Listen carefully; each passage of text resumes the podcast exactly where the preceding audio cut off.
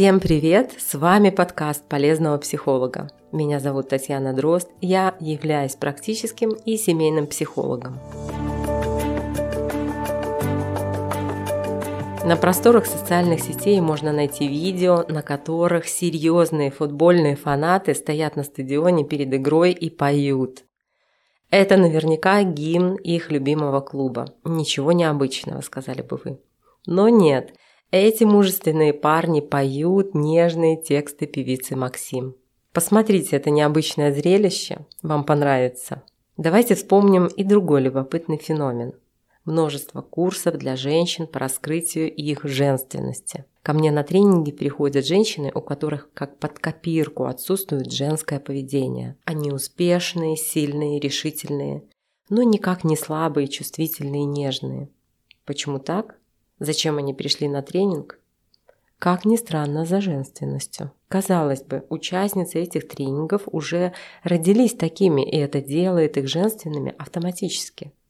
Однако не все ощущают себя в полной мере феминными, и на развитие этих качеств возникают тысячи запросов. Как связаны два этих примера между собой? В этом подкасте мы разберемся с внутренними мужчиной и женщинами, как их сбалансировать и что психологами называется анимой и анимусом.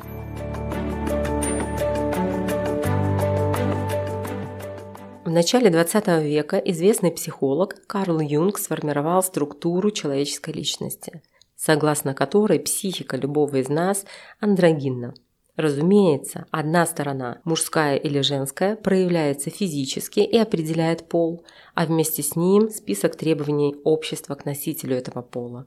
Однако другая, противоположная сторона, тоже присутствует незримо в виде наших качеств. Примерный список таких качеств мы можем перечислить с легкостью. Женские – это мягкость, чуткость, эмпатичность, гибкость, эмоциональность, романтичность, ну и так далее. Мужскими считаются целеустремленность, уверенность, лидерство, сила воли, порядочность, ответственность и так далее. Смогли бы люди эффективно существовать без качеств противоположного пола в себе? Думаю, что нет. Ведь именно благодаря некоторым женским чертам мужчины становятся любящими отцами или талантливыми художниками, а женщины с помощью мужской ипостаси – научными сотрудниками или деловыми партнерами, а может быть бизнес-леди. Более обыденный пример. Из-за женских черт мужчина может уступить в споре, а женщина из-за мужских качеств способна отстоять свои интересы. Получается, внутри каждого мужчины есть некий образ его внутренней женщины, которую называют анима. А внутри каждой женщины, в свою очередь, можно найти образ мужчины – анимус. Однако в обществе нередко проявление качеств другого пола порицается, поэтому мальчиков учат не плакать, а девочек уступать. Особенно существуют такие жесткие запреты для мужчин и мальчиков. В итоге Качества и проявления противоположного пола в себе обычно прячут. Их не принято показывать на людях. Но они никуда не исчезают, а накапливаются в нашем бессознательном. Рано или поздно, если сдерживать их слишком долго, случится прорыв. Именно об этом наш первый пример о поющих мужчинах-болельщиках. И тема была бы не так трудна, если бы ограничивалась только нами. Когда мы начинаем выстраивать отношения, то бессознательно подвергаемся влиянию своего анимуса или своей анимы. Ведь выбор зависит не только от наших предпочтений, но и от внутреннего мужчины или внутренней женщины. Не у всех мужчин внутренняя женщина анима глубоко скрыта. Иногда она превалирует, и тогда мужчина мягок, уступчив и эмоционально чувствительный. И для гармонии ему не подойдет мягкая уступчивая женщина. Напротив, в своей второй половинке такой молодой человек станет искать уверенность и силу характера, качества, типичные для анимуса. Ведь с ними у парня может быть дефицит. А обоюдно мягкая, так сказать, женственная пара не будет развиваться и приведет к застою в отношениях. Бывает и наоборот. Сильная волевая женщина, вероятнее всего, выберет уступчивого молодого человека. Ведь у нее уже сильный мужественный анимус, а женские качества могут проявляться меньше. Вот и получается, что противоположности притягиваются. А если нет? Если оба партнера обладают выраженными мужскими качествами, то возможны столкновения мнений, борьба за первенство и конкуренция. В результате это может привести к разрыву отношений. Как видите, психика всегда стремится к восстановлению внутреннего баланса мужского и женского. И если у человека внутри нет гармонии, то он притянет соответствующего партнера. Почему же мы именно такие? Почему у кого-то сильнее анимус, а у кого-то анима? Ответ кроется в детстве. Дело в том, что мы рождаемся и взрослеем не в вакууме. Наши родители и другие близкие люди тоже хранят в себе эту двойственность, а мы берем пример с них. Если у вас была волевая мама с яркими мужскими качествами, то она может неосознанно передать дочке искаженный образ женщины, а мальчику пример того, какая женщина. Осознать это и исправить удается уже позже, когда вы стали взрослым. Значит, причина выбора партнера кроется в семье? И да, и нет. С одной стороны, формирование мужского и женского действительно происходит по родительским установкам – но с другой стороны, взрослая личность тоже несет за это ответственность и может скорректировать этот дисбаланс. Проработка отношений с родителями – серьезный шаг на пути к внутренней гармонии.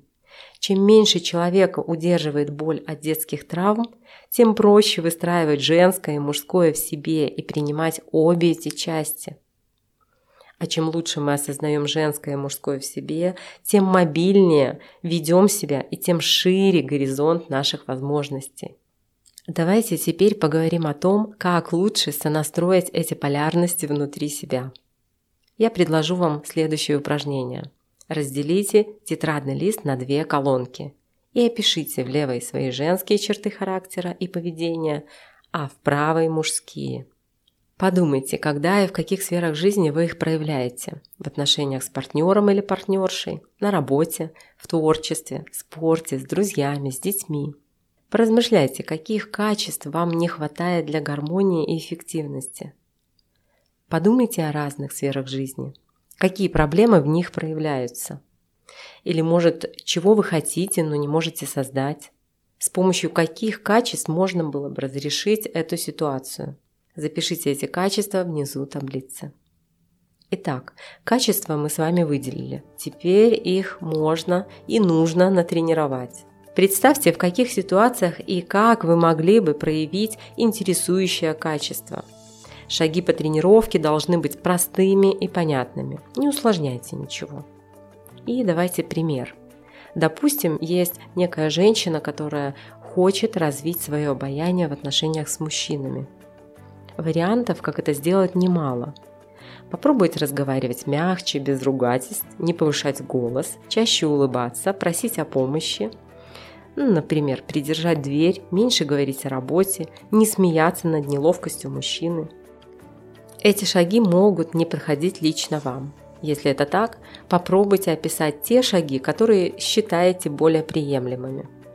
Для тренировки мужских качеств возможны такие идеи – чаще предлагать помощь, учиться говорить «нет», попробовать новый вид спорта, брать на себя ответственность по выполнению важных задач, принимать решения в каких-то новых для вас сферах жизни и заняться, наконец-таки, планированием. Тренироваться лучше в безопасной среде, среди тех, кто может вас поддержать. Такими людьми могут стать друзья, подруги и ваши родные – если вы стеснительны, многие способы можете испытать в одиночку, не рассказывая никому об этом опыте. Наверняка у вас возникла сейчас мысль, что стоит попробовать как-нибудь на днях или вообще лучше отложить эту затею. Однако без тренировки рассуждения часто остаются рассуждениями. И на качестве жизни они никак не отражаются. Сложнее всего сделать первый шаг, после которого страх и неловкость снизятся если вовсе не растворяться. Определите для себя приятное вознаграждение за этот эксперимент и двигайтесь вперед навстречу новому и гармонии в себе. В заключение я хочу спросить, а что вам хотелось бы изменить в своих женских и мужских проявлениях? Поразмышляйте об этом на досуге. А может не на досуге, а прямо сейчас. Учитесь искусству баланса во всех своих проявлениях. Еще больше информации о том, как жить в удовольствие, вы найдете по хэштегу «Полезный психолог». Нижнее подчеркивание обязательно. Удачи!